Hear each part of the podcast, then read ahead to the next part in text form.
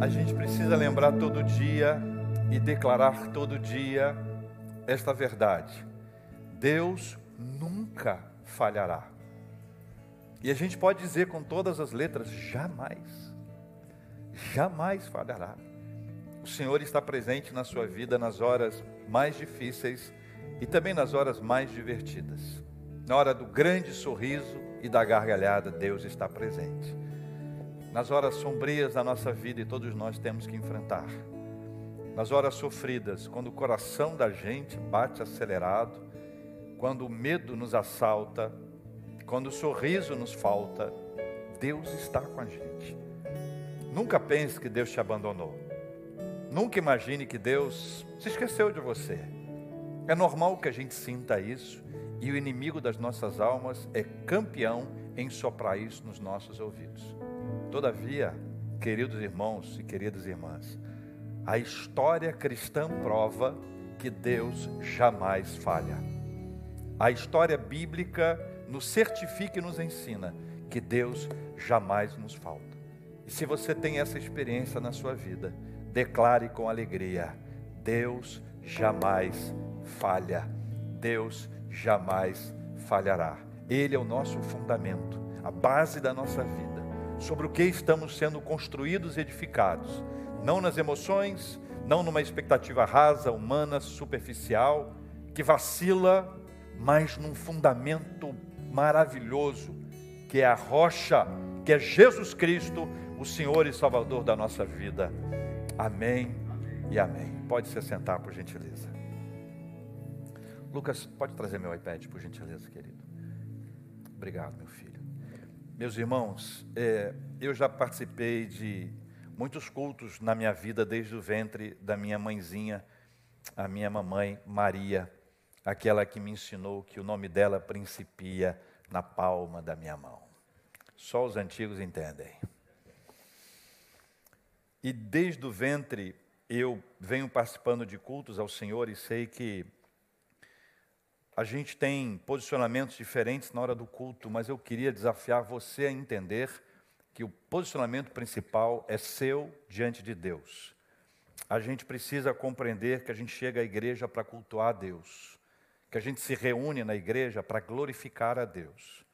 E quando você faz isso com desprendimento, as bênçãos do Senhor vão ser derramadas sobre a sua vida. Todas as bênçãos de Deus. Eu aprendi e quero ensinar. Quando você glorifica a Deus, Deus derrama sobre nós a glória dele. Como a gente canta, né? Eu vejo a glória do Senhor hoje aqui. A glória do Senhor é derramada sobre a nossa vida à medida que a gente glorifica, glorifica a Deus. Esse é um exercício maravilhoso. Deus tem seus planos. Quero pedir que você abra sua Bíblia em Atos dos Apóstolos, no capítulo 4. Você vai ler comigo dos versículos 18 a 22. Eu vou ler os versículos anteriores. Quando chegar no 18, você pega e vem junto comigo. Atos dos Apóstolos é a história da igreja. Atos não é o nome de uma pessoa. Atos é a sequência daquilo que Deus está realizando por meio da sua igreja. Atos é uma declaração do poder de Deus, é a manifestação do Espírito Santo.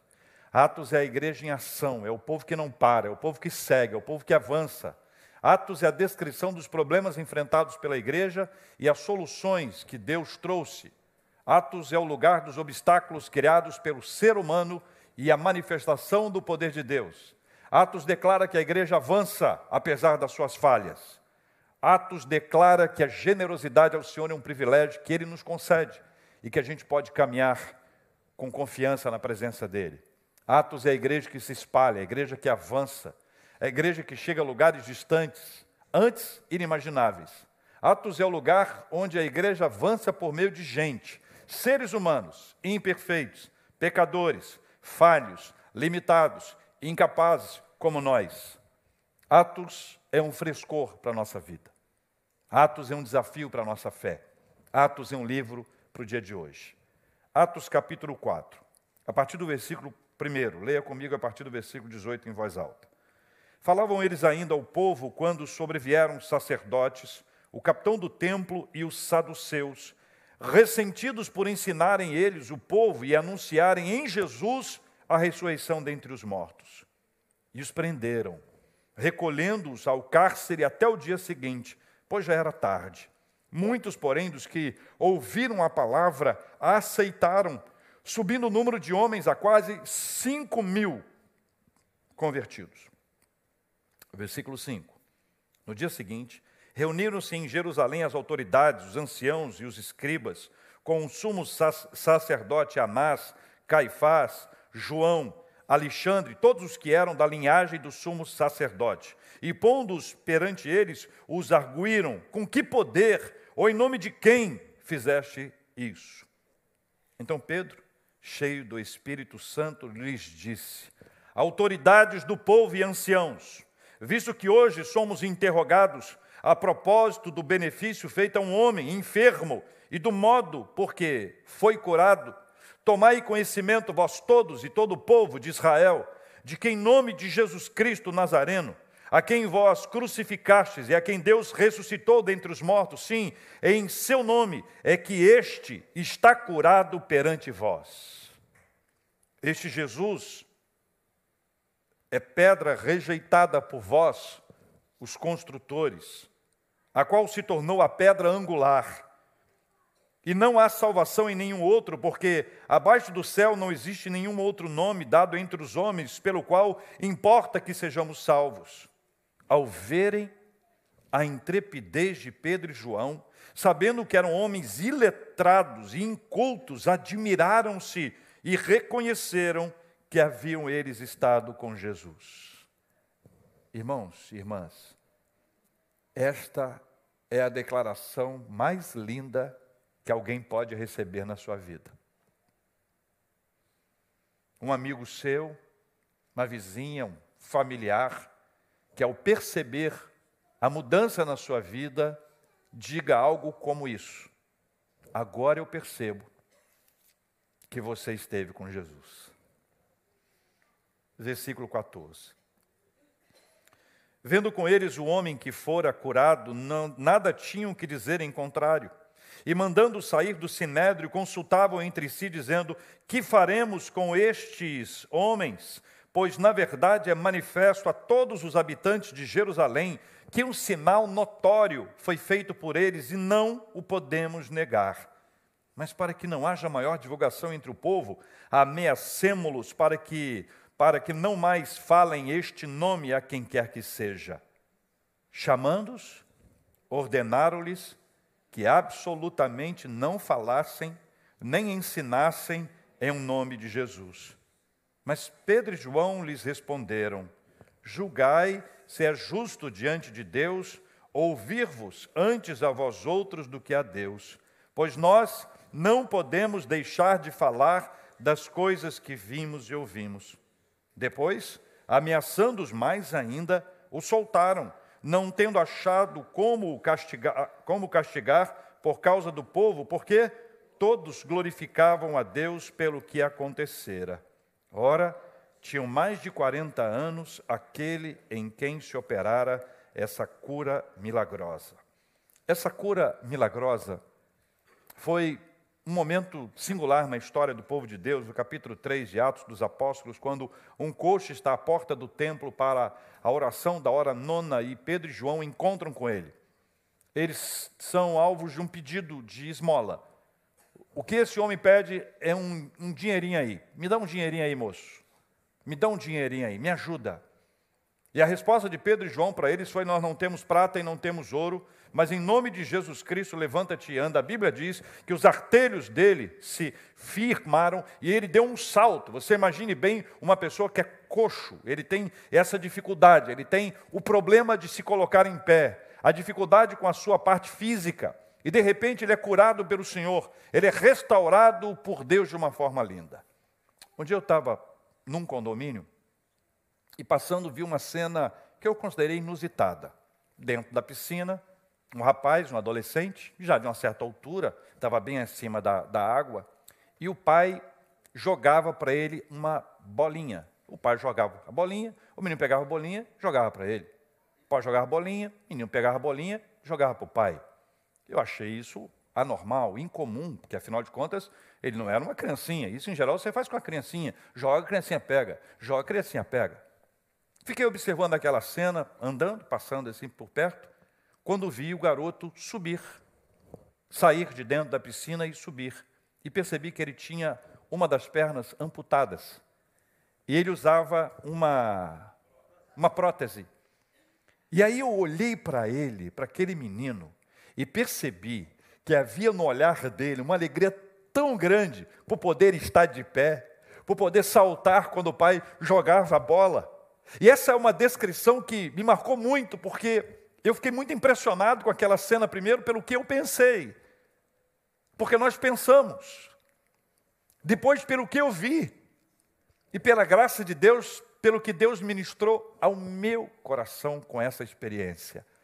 Curiosamente, eu entendo que nada na nossa vida aconteça por acaso, que Deus tem os seus planos e estava nos planos de Deus que eu pudesse ver aquela cena, compartilhar aqui, lembrar do coxo que saltava, que se colocava de pé, lembrando essa expectativa que todos nós temos de ter uma vida saudável e ele recebeu da parte de Deus essa bênção estava ali saudável.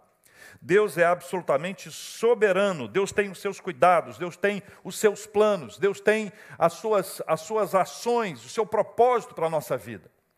É um chavão, eu penso que seja, mas acho que seja um chavão importante, que Deus tem planos para a nossa vida, que na nossa vida nada acontece por acaso, e esse texto é um reflexo disso. Eu quero te mostrar isso no texto bíblico, tá bom? Primeiro em Atos 3, você vê que há a cura. Essa, esse relato que eu fiz agora, este homem, esse coxo, é curado pela graça de Deus. Porque esse homem foi curado. Pedro e João, Pedro especificamente, eles tiveram o privilégio de pregar. Houve a cura, depois da cura, a pregação. Porque eles pregaram, houve conversão. Primeiro houve a cura, depois houve a pregação e depois houve a conversão. Porque houve a conversão, eles foram perseguidos e presos. Primeiro houve a cura, depois houve a pregação, depois houve a conversão, depois houve a perseguição, a prisão, depois houve a ameaça, que é onde nós lemos, para no final eles afirmarem: não podemos deixar de pregar aquilo que temos visto e ouvido. Então veja que essas coisas estão relacionadas. Que quando você observa o plano de Deus e vai costurando essa história divina, você observa que Deus tem todo o controle sobre todas as coisas. Aquela cura não foi à toa. Aquele coxo estava todos os dias ali, diz o texto bíblico, mas aquele dia seria um dia especial na vida dele. Nenhum dia é um dia comum na nossa história. Todos os dias são dias preciosos. É verdade que tem dia que a gente não quer sair da cama. É verdade que tem dia que a gente não quer voltar para a cama. É verdade que tem dia que é um dia chato, que você diz assim, poxa vida, eu queria dormir o dia inteiro, queria que esse dia, esse dia desaparecesse. Todos nós temos essas impressões equivocadas ao longo de toda a vida.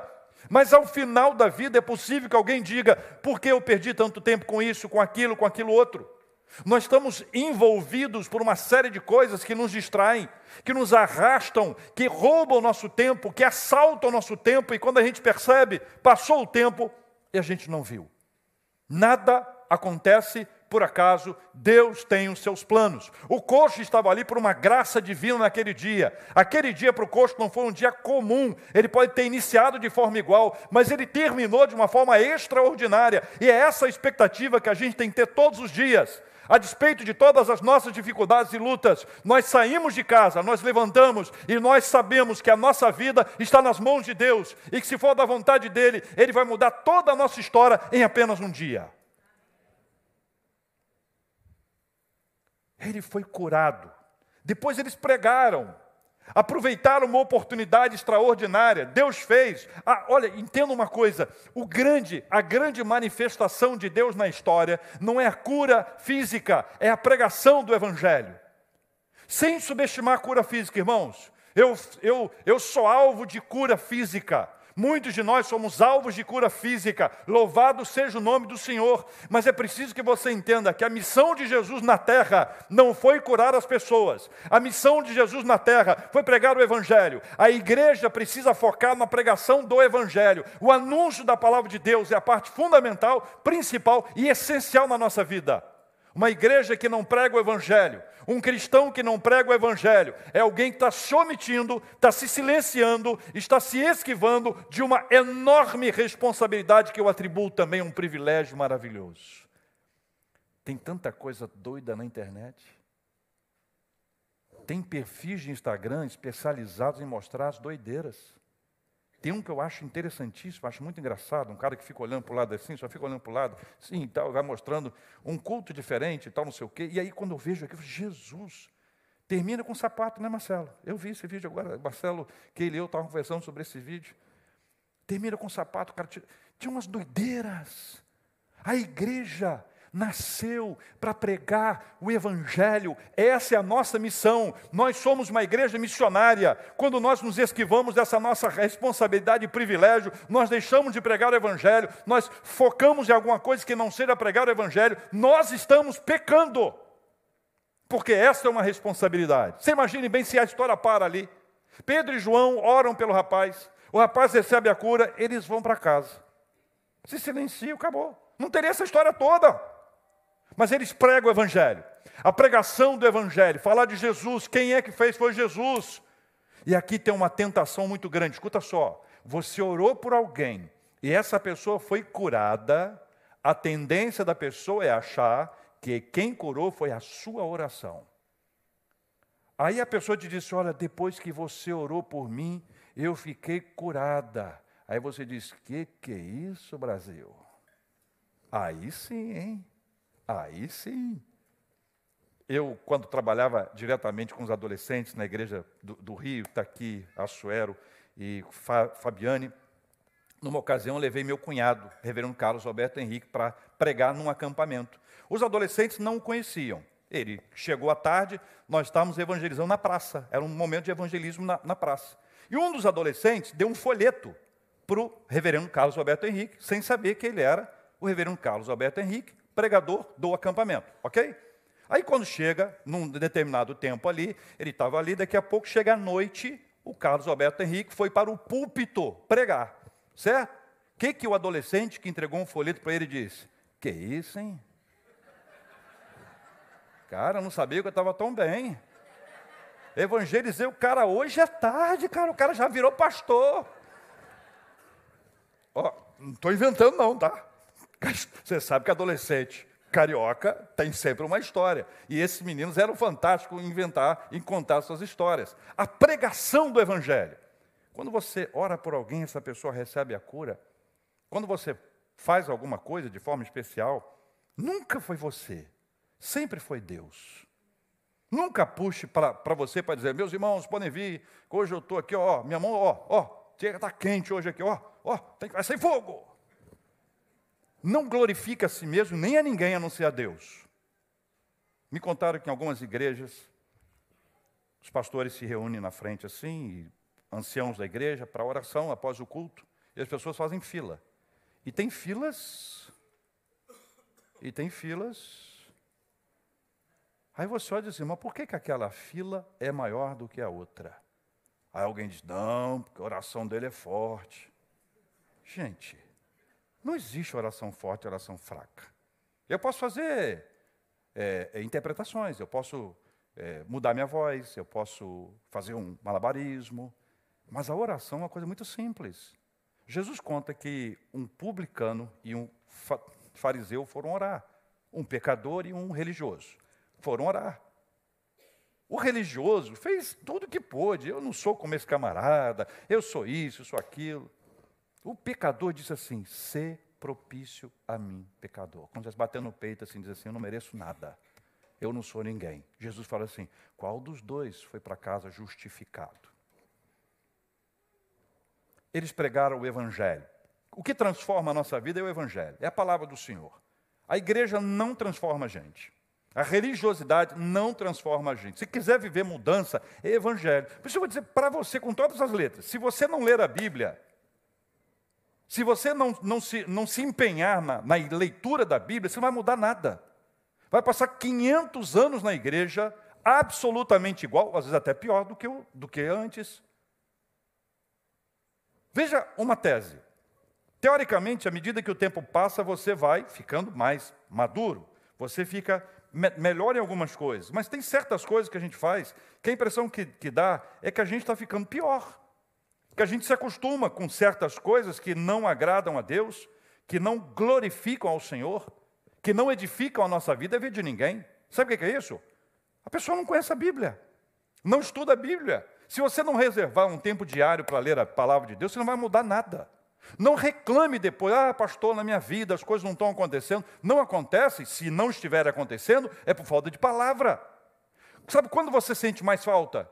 Quando a, a vida fica complexa. Quando você passa aperto. Você não tem a quem recorrer. Sabe quando uma pessoa não consegue orar, ela pede aos outros que orem? Ora por mim, ora por mim, ora por mim, ora por mim, ora por mim. Ela mesma não ora. Gente que nunca jejuou.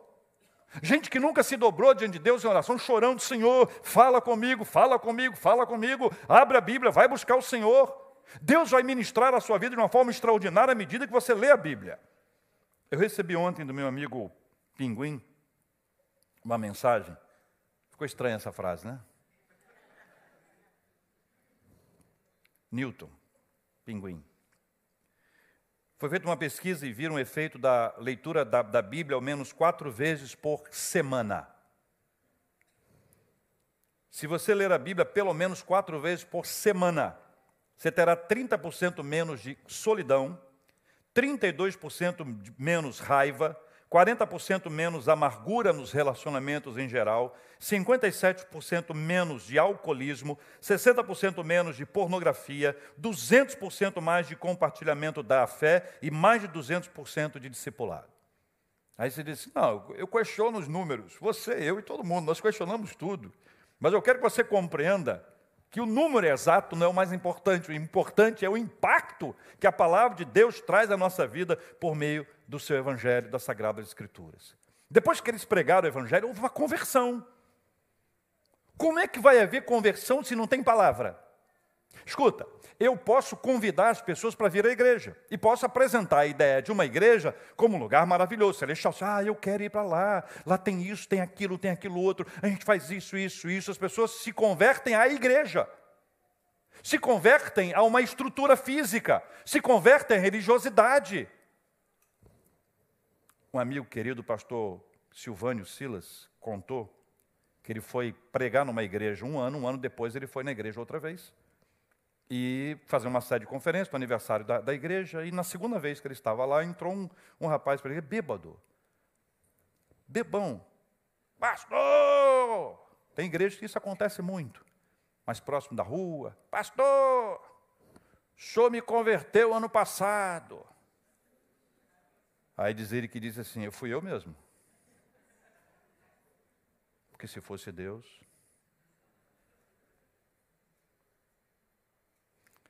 Nós somos convertidos pelo Espírito Santo por causa do Evangelho. O que vai mudar a nossa vida é o Evangelho, não é a igreja, não é a comunidade. A comunidade ajuda, porque nós somos, somos conformados ali, mas se você tiver só a comunidade e não tiver igreja, no lugar de você ajudar, você vai até atrapalhar. Por isso que de vez em quando surgem pro, pro, problemas de relacionamento. Por quê? Porque falta evangelho. Porque onde há evangelho, haverá sempre um movimento pela reconciliação, movimento sempre pelo perdão, pela aproximação. O evangelho é que converte a nossa vida. Agora entenda uma coisa: eles tiveram ali o momento da oração, aquele homem foi curado, eles pregaram o evangelho, os convertidos aconteceram, na sequência, perseguição e ameaça. Não acho que vai ser só é, é, sol, é, sombra e água fresca. Não pense que a sua vida vai ser rompendo em fé, é só vitória. Você terá lutas e lutas espirituais, entenda, estou falando de lutas espirituais. Tem gente que hoje, na igreja, de maneira mais ampla, diz que está sendo perseguido, mas não paga a conta. Não paga a conta. Igrejas que se reúnem em lugar sem autorização. Ah, não pode, é o inimigo me perseguindo. Não é não. Não é não, é você mesmo que está errado. Gente que tem gatonete. Gatoflix. Na rádio um dia o assunto era gatonete. E aí, gatonete para lá, gatonete para cá, me liga uma pessoa dizendo, em off, né? JR, eu tô, eu sou instalador de, de gatonete. Eu sou cristão. Estou na casa de uma cristã. instalando gatonete. Aí nós batemos um papo, mais claro e mais franco. Mais ou menos eu disse assim: que coisa, que situação, hein? Que momento único é esse, hein? Que história Deus está criando aqui nesse momento para que você compreenda os dois, né? Que estão os dois errados. Gente do céu, o que é isso? Aí eu faço um parênteses aqui. Parênteses. Existem lugares na comunidade onde as pessoas têm uma lei. E elas vivem sob aquela lei. E eu respeito demais, porque existe uma diferença de contexto. A gente não estabelece um contexto para todos os contextos. Contextos já pressupõem que são diferentes. Existem circunstâncias que são tão adversas que a gente precisa entender o que se passa lá e não estabelecer daqui para lá uma ordem. Fechando o parênteses. A gente precisa entender que a nossa vida tem que ser limpa. Limpa. Nós não somos perseguidos por uma coisa que a gente fez de errado. A perseguição espiritual é o inimigo que quer calar a nossa voz, quer fechar a nossa boca, quer nos esconder. E nós precisamos nos omitir. Nós ficamos, é melhor não mexer com isso, é melhor não falar aquilo, é melhor não enfrentar esse assunto. Ou seja, se nós nos calarmos, a Bíblia diz que as pedras clamarão, Deus nos deu a oportunidade de falar, ainda que sugere sobre nós perseguição. Vai ser perseguido no trabalho. Eu já fui. Hoje não, né? Na igreja, na rádio. Hoje mas no passado, quando eu trabalhava em rádio não evangélica, quando eu iniciei, quando eu trabalhei muitos anos em rádio não evangélica, me lembro de um, de um amigo, colega de trabalho, que sentou na minha frente assim, ele bem alto, ele disse para mim assim: Olha, aqui você não é pastor, nem seminarista eu era. Eu só pregava o evangelho para os meus amigos. Aqui você não é pastor, aqui você pi, pi, palavrão, pi, pi, pi. A sala cheia assim de gente, ele falou: reage, reage que eu quero ver, reage. E eu não reagi por dois motivos. Primeiro, que eu sou crente. Segundo, que ele era bem alto. Esse é o motivo menor, né? Claro, vocês entenderam. Eles foram perseguidos, foram presos, foram ameaçados, e a, e a ameaça que estava sobre eles era: não preguem mais. Eles foram ameaçados para não deixar de pregar. Agora, eu queria que você observasse todas essas etapas e percebesse que Deus está conduzindo isso, que é plano divino. Desde o coxo está naquele dia, naquela hora, naquele lugar. Pedro e João entrarem na porta do templo, naquela hora, naquele dia, naquele lugar. Depois, todas essas etapas serem desenhadas e acontecerem diante dos olhos deles. O nosso problema é que a nossa vida não é escrita. Porque se a nossa vida fosse escrita, nós veríamos isso. Nós perceberíamos essa movimentação de Deus, é que a gente não escreve. E a gente não escreve, a gente não lembra. Antigamente o pessoal dizia assim: não, eu quando acabo o dia, eu acabo o dia orando, e aí passo o dia na minha mente, eu confesso a Deus os meus pecados, eu durmo. Hoje a gente não tem mais tempo. Hoje a nossa vida ficou uma loucura uma correria, uma insanidade. A gente deita, tem gente que deita e dorme, tem gente que dorme e deita.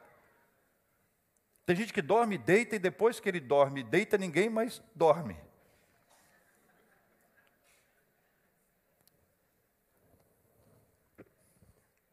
O que Deus está organizando aqui é um processo tão lindo, tão especial, tão, tão extraordinário da parte dele, que ele mostra todo o processo que ele desenvolve, seja a cura, a conversão, a perseguição, a proclamação. Ele faz isso de uma forma linda, até que os discípulos chegam e dizem: Olha, nós não podemos deixar de ouvir, de falar aquilo que temos visto e ouvido. Eles usam um critério. Veja o que diz o versículo 18. Ordenaram que não falassem nem ensinassem em nome de Jesus, mas Pedro e João lhes responderam: Julgai se é justo diante de Deus ouvir-vos antes a vós outros do que a Deus. E uma pergunta importante dentro desse contexto é: quem a gente tem ouvido? É justo, justo, justo é ouvir a Deus. Justo é entender que a, a vontade principal é a divina e não a humana. Justo é reconhecer que a palavra de Deus é mais importante que a nossa palavra. Justo é identificar que o Senhor é soberano e nós não. Que a nossa capacidade de enxergar a vida é mínima, extremamente curta, estreita, mas a capacidade de Deus é larga. Deus tem uma visão extraordinária. Então, à medida que você caminha na presença do Senhor, você vai absorvendo essa palavra de Deus e percebendo que o poder de Deus está sobre a sua vida. É justo ouvir a Deus antes de ouvir a si mesmo, porque o coração fala alto.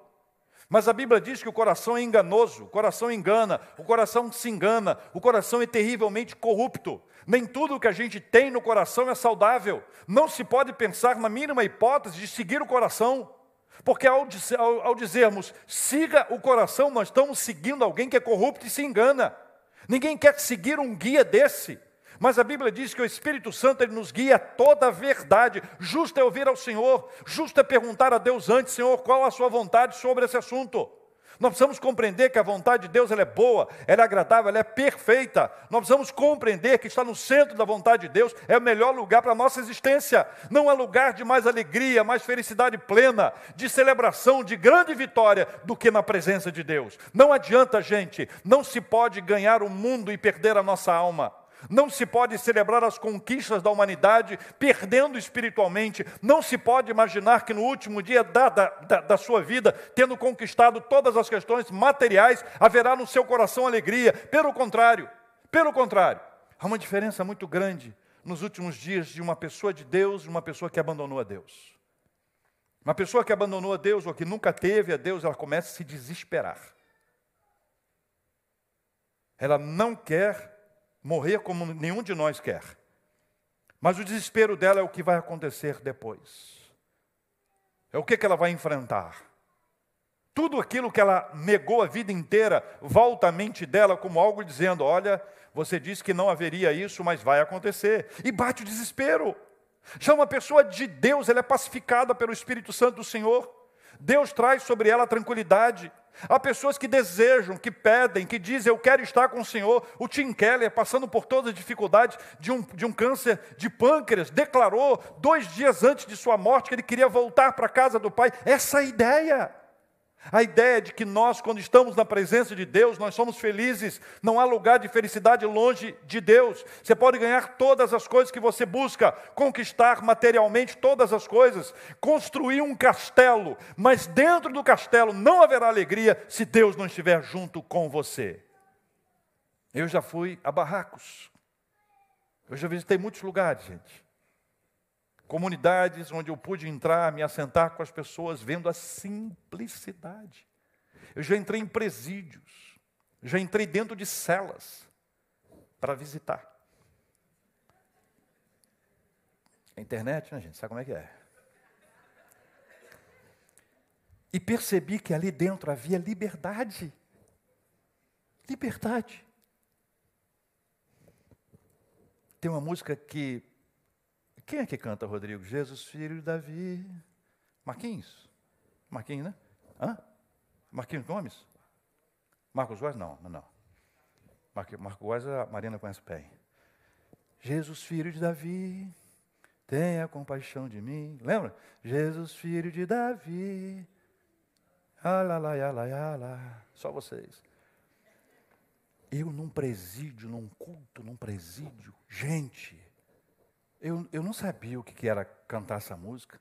Eu estou igual a gente, assim, Jesus filho da Davi, é, compaixão. Nunca ouvi um grito, um berro, homens ali presos, sem condição de sair, gritando de todas as formas: Jesus, filho de Davi, tenha compaixão de mim. Não há alegria longe da presença de Deus, Deus nos fala. Deus fala conosco que temos visto e ouvido, meu Deus do céu, como pode haver gente que não tenha nada para compartilhar? Não tem nada para compartilhar. Deus tem falado, Deus tem ministrado, Deus tem construído a sua palavra na nossa vida. O cristianismo não é algo automático, gente. Cristianismo não é, não é, algo, não é algo que a gente coloca e vai repetindo a frase que o outro disse. Já contei aqui a vocês. Eu fui membro, fui integrante de um grupo de evangelismo ousado. Ousado é uma outra palavra para dizer doido, maluco. Um dia, uma das, das nossas irmãs resolveu contar um testemunho. Quando ela levantou para contar o testemunho, eu já achei estranho. Mas quando ela começou a contar o testemunho, eu fiquei desesperado. Ela disse: Meus irmãos, eu já entrei em cemitério à noite. E eu penso: Meu Deus, essa menina é medrosa. A gente passa na porta do cemitério, corre. Eu entrava à noite, aí eu fui lá nos túmulos, quando era meia-noite, eu abri os sepulcros, eu abri o caixão, E o resto eu não posso contar porque você vai almoçar hoje. E eu olhei aquilo e falei, meu Deus, o que é aquilo? Quando ela terminou de contar a história dela, chamei ela num canto e perguntei, que palhaçada é essa? Ela ficou meio embranquecida. E disse, ué, por que JR? Eu falei, porque isso não aconteceu. Você não viveu isso. Quem viveu essa história? Ah, é que eu não tinha nada para contar. Eu lembrei do testemunho que eu ouvi e contei que eu achei legal.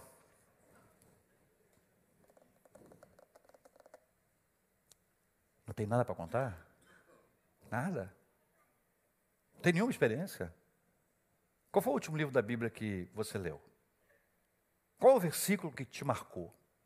Que momento que você se ajoelhou diante de Deus em lágrimas, clamando ao Senhor por misericórdia sobre a sua vida? Que você clamou ao Senhor por misericórdia sobre a vida de alguém? Uma experiência de evangelismo, um colega de trabalho, um amigo, uma vizinha, alguém com quem você, eh, você interagiu para conversar sobre a palavra e aquela palavra incendiou a sua vida, queimou seu coração. Que você ficou ali intenso, intensa, aquilo mexeu com a sua vida, você não conseguiu tirar aquela mensagem da sua cabeça uma pregação que você ouviu, um louvor que você cantou. Gente, cristianismo não é coisa automática. Cristianismo é vida, é alegria, é intensidade, é prazer, é celebração na presença de Deus. É por isso que nós podemos, na presença do Senhor, contar as nossas histórias, compartilhar para uma pessoa. A gente tem que parar de lamentar, de murmurar, de reclamar e passar a celebrar na presença de Deus. Agradeça a Deus por todas as bênçãos que Ele tem concedido a você. É justo dizer ouvir a Deus e falar aquilo que o Senhor tem ministrado sobre a sua vida. Os discípulos de Jesus, os queridos discípulos de Jesus, depois de passarem a noite sofrendo, depois de serem expostos publicamente, do lado de fora, a gente poderia dizer assim: tadinho deles, tadinho deles. Do lado de dentro, esses homens estavam incendiados pelo poder de Deus e pelo Evangelho de Jesus. Queriam que eles se calassem, não falem mais nada, silenciem, não digam mais nada. Aí eles respondem: Julgai se é justo diante de Deus ouvir-vos antes a vós outros do que a Deus. Eles estavam dizendo: Nós estamos fazendo isso por causa dele. Tudo é por causa dele pois nós não podemos deixar de falar das coisas que vimos e ouvimos. Eles viram e ouviram. A minha pergunta é: o que é que você tem visto e ouvido? O que é que você tem visto e ouvido? O que é que você tem recebido da parte de Deus? O que é que Deus tem ministrado à sua vida? Essa semana eu procurei os meus amigos da Sociedade Bíblica do Brasil e perguntei para eles: me digam aqui, quantas horas a gente precisa para ler a Bíblia toda? E a resposta foi, em média, 70 horas. Em 70 horas, a gente pode ler a Bíblia inteira. Se você assistiu todos os episódios de Walking Dead, ou Game of Thrones, você poderia ter lido a Bíblia inteira uma vez. Se você assistiu todas as temporadas de Friends ou The Office, você poderia ter lido a Bíblia duas vezes. Se você ama Grey's Anatomy e viu todas as temporadas, você poderia ter lido a Bíblia inteira três vezes. O que é que você está vendo e o que é que você está ouvindo.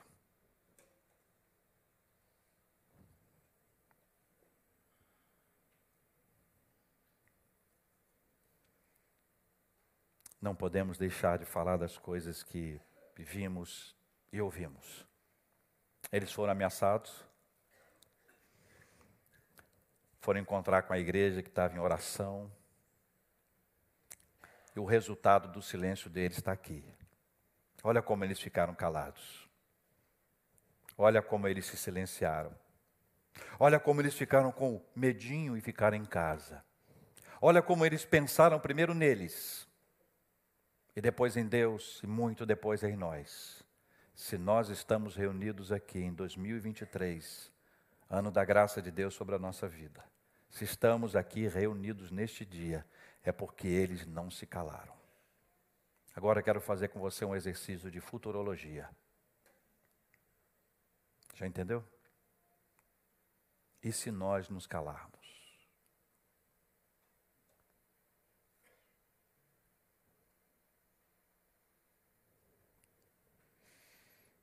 Eu não quero nem pensar nessa hipótese. Que há muitas pessoas que precisam ouvir a palavra de Deus por nosso intermédio.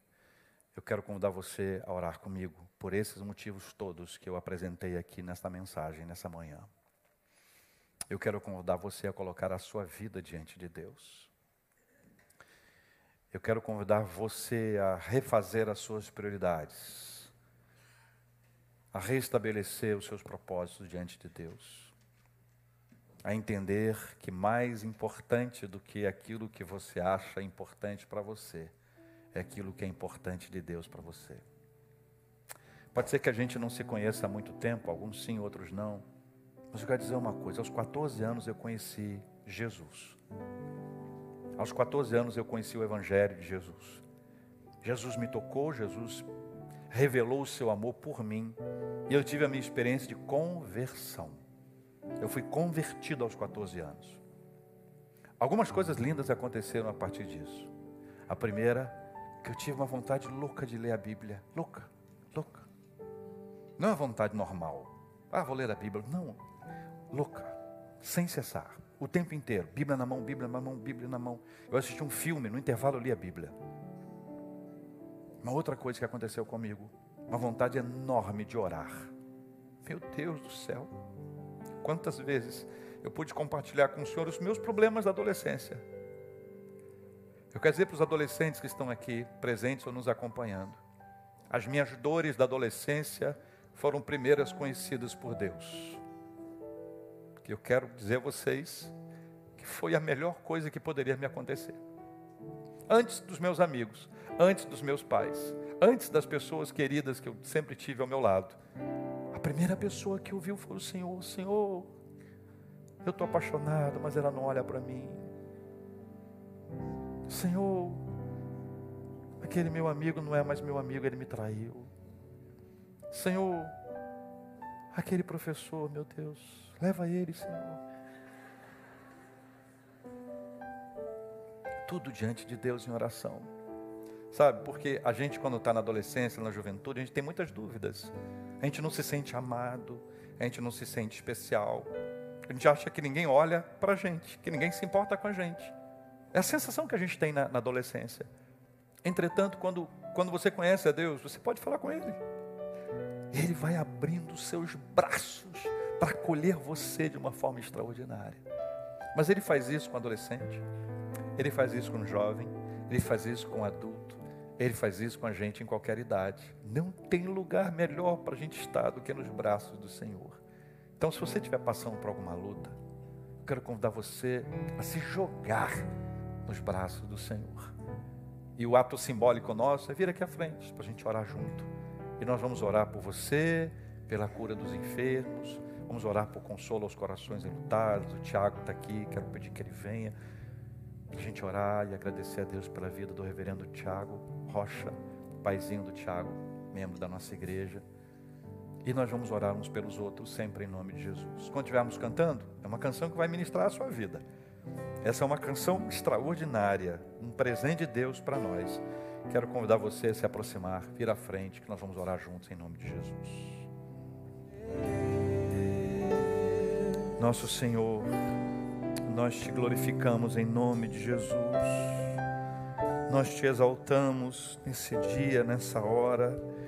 Nós te agradecemos porque Pedro João e a igreja primitiva, agradecemos porque aqueles irmãos não se omitiram, eles não fugiram, eles não se esconderam, eles não se envergonharam do Senhor, mesmo que sofressem eles permaneceram, eles ficaram firmes e eles avançaram.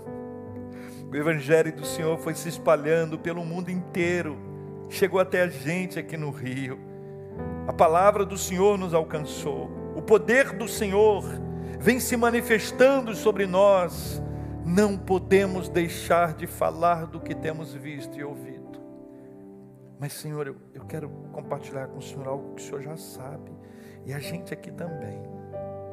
A gente tem ouvido e visto muito mais coisas que nos agradam do que coisas que agradam ao Senhor.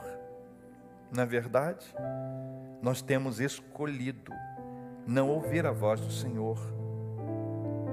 Isso é um perigo para nós, porque é isso que este mundo que jaz no maligno quer. Que a gente diga: eu não tenho tempo, eu estou tão cansado. Eu começo a ler a Bíblia, eu tenho sono. Eu começo a orar, minha mente voa, eu não consigo terminar uma oração. Deus amado, eu quero em nome de Jesus pedir ao Senhor que nos perdoe. Porque hoje nós queremos tomar uma decisão diante do Senhor, de em nossa agenda diária priorizar a conversa com o Senhor a leitura da Sua palavra, capítulos lidos diariamente para o nosso crescimento espiritual, para que a gente possa ler a Tua Bíblia inteira e receber a palavra do Senhor, ainda que não seja em 70 horas, mas no tempo que for necessário, como um propósito da nossa vida. Eu quero, eu preciso, eu necessito da Sua palavra. Sem a palavra do Senhor, nós estaremos vazios. Sem a palavra do Senhor, não há direção, não há orientação, não há rumo. Sem a palavra do Senhor, nós estaremos cheios de nós e vazios do Senhor. Sem a palavra do Senhor, estaremos cheios do que pensa este mundo e longe do que pensa o Senhor. Por isso, nós reconhecemos e pedimos que o Senhor nos perdoe em nome de Jesus.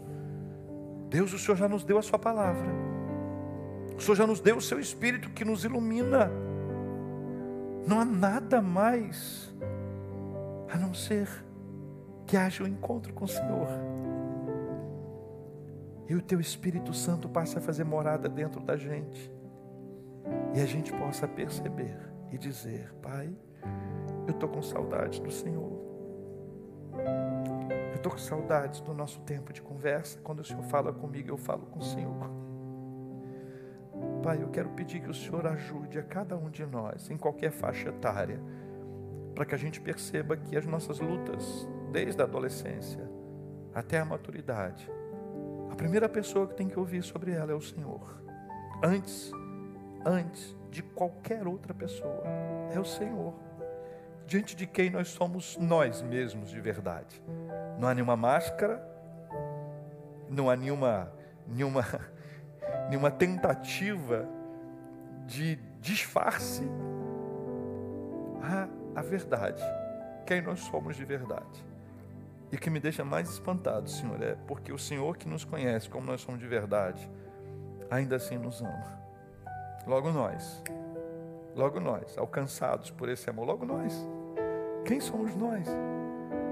Pai, tenha misericórdia de nós. Nossa decisão é tomada diante do Senhor e cada um de nós é quem toma. Nós oramos pelos enfermos, Pai. Pedimos a visitação do Senhor. Te agradecemos pelos tratamentos que estão sendo feitos, pelo desenvolvimento deles. Como oramos e continuamente clamamos pela bênção da cura sobre o Josimar, a bênção da cura sobre a Suzy, sobre o Calbi, sobre todos aqueles que têm lutado contra uma enfermidade. O Senhor é o médico dos médicos. O Senhor é capaz de usar remédios e médicos. O Senhor é capaz de usar os tratamentos disponíveis, como é capaz de trazer à mente dos profissionais de saúde algo que eles estudaram há muitos anos atrás e que voltou à mente deles, que eles nem entendam por quê. Mas o Senhor pode também, de forma sobrenatural, direta imediata, restaurar a saúde, porque o Senhor é poderoso para fazer mais infinitamente mais do que nós pedimos ou pensamos. Deus querido, nós te agradecemos pela vida do reverendo Tiago Rocha, pela sua história linda, linda, linda, linda, linda de amor, de dedicação ao seu Evangelho, de dedicação à Sua palavra, do Evangelho do Senhor sendo ministrado através dele de forma tão linda, tão poética. Que coração nobre, que pastor amado. Muito obrigado pela vida dele. E pedimos que o Senhor continue a consolar os seus filhos. O Senhor abençoe os seus familiares. O Senhor abençoe os seus netos.